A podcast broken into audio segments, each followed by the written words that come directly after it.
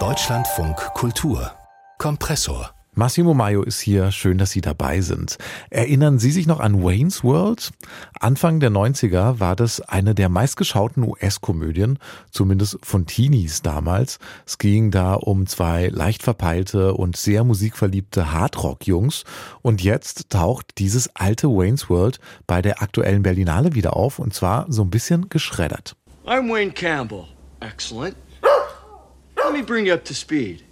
So, let's make the most of this beautiful day. Hello Dankness, so heißt dieser Film und der erzählt nicht nur von Wayne's World, sondern der erzählt tatsächlich vom großen gesellschaftlichen Wandel in den USA seit der Wahl von Donald Trump zum Präsidenten.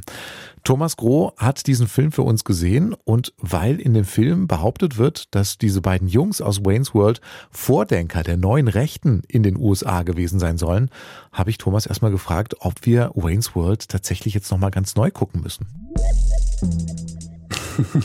ähm, ja, ach, ich kann, glaube, man kann ja auch weiterhin so gucken, äh, wie man sie bislang gesehen hat.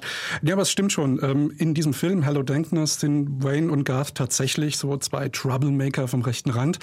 Allerdings ist das auch wirklich eher so ein bisschen metaphorisch zu verstehen oder vielleicht sogar so ein bisschen augenzwinkernd, ähm, weil Soda Jerk, das ist eben genau dieses äh, Videokunst-Duo, das ist Dan Angelero und Dominique Angelero.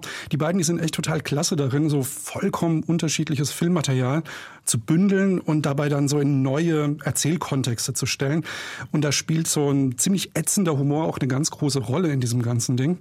Ähm, bei äh, Hello Dank, das ist das jetzt so, dass die beiden sich da so diesen totalen Irrsinn der letzten paar Jahre vorgenommen hat in den USA. Also wie schon gesagt, Trumps Wahlerfolg, die Zeit als Präsident, dann die ganz unklare Rolle, die Putin in dieser ganzen Sache gespielt hat, die Corona-Pandemie, der Aufstieg völlig bizarrer Verschwörungstheorien, dann natürlich auch der Angriff aufs Kapitol und ähm, ja, und auch diese grotesken Fantasien, die da so ein bisschen am Ende dieser Trump-Zeit an Joe Biden geknüpft wurden, dass der uns jetzt alle retten wird und sowas. Ähm, dazu passend, zu diesem ganzen Irrsinn, der in diesem Film komplett gebündelt wird, gehört dann auch so der Anfang des Films. Das ist so ein Hammerfundstück, so ein Pepsi-Werbespot aus dem Jahr 2017, wo also dieser internationale Multikonzern, also ein Agent des großen Kapitalismus, eigentlich auch nochmal so tut, als würde er aufständische Bewegungen unterstützen. Total irres Teil, das da am Anfang des Films steht, komplett irritierend. Ähm, Pepsi hat das dann auch sehr zurückgezogen und das setzt auch schon so ein bisschen an den Ton dieses Films jetzt. Okay, also das klingt wie eine ziemlich wilde Collage aus ganz unterschiedlichen Versatzstücken. Was ist denn da sonst noch für Material drin? Ja, vor allem sieht man äh, Material aus dem populären Kino, ich sag mal so der letzten 20, 30, äh, 20, 30 Jahre. Da ist zum Beispiel Joe Dantes Vorstadtkomödie Meine teuflischen Nachbarn zu sehen. Da, dieser Film ist auf einmal eine Metapher für die politische Spaltung der USA. Man sieht ganz viele Ausschnitte aus Zombie-Filmen, ähm, was dann so eine Allegorie ist, wie sich die USA zerfleischt. Ähm, und dann gibt's auch so diese ganz typischen Trübsal-Szenen, die eigentlich in jeder romantischen Komödie drin zu finden sind. Die wirken hier allerdings in dieser Montage wie so ein endlos langer Corona-Lockdown Frauen. Also alle sitzen in ihren Zimmern und sind traurig. Oder hier Kevin aus dem Komödienklassiker Kevin allein zu Hause, der bestellt sich dann Pizza nach Hause. Und bei Soda Jerk in Hello Dankness ist das dann natürlich dann auch wieder ein Bild für diesen komplett irren Pizzagate-Skandal, der so vor ein paar Jahren die Öffentlichkeit ziemlich erschüttert hat. Das klingt ja so ein bisschen eigentlich wie so Memes, die die da selber quasi innerhalb dieses Films bauen. Ist das so Meme-Kulturmäßig? Genau, kann man, kann man eigentlich wirklich so sagen. Das ist wie, wie diese Memes im Netz.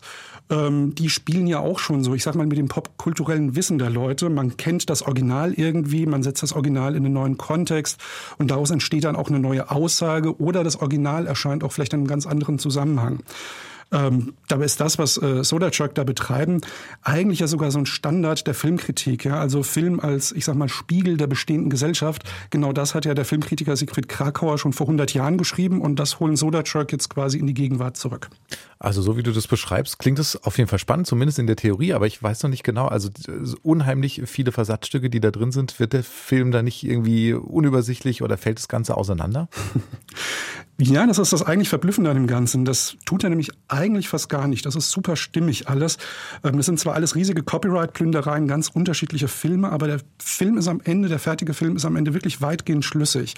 Ähm, dabei machen sich Soda Jerk natürlich vor allem zunutze, dass das US-amerikanische Kino ja eben genau mit Versatzstücken hantiert. Es gibt da so ganz bestimmte Bildgenres, kann man es vielleicht nennen, die sich in so vielen Filmen finden. Also so die amerikanische Vorstadt zum Beispiel, wo dann gesellschaftliche Fragen durchgespielt werden. Oder der Supermarkt taucht in sehr, sehr vielen Filmen als so eine Art Sehnsuchtsort für die Konsumenten auf, wo man sich aber auch wieder vielleicht existenzielle Fragen stellt.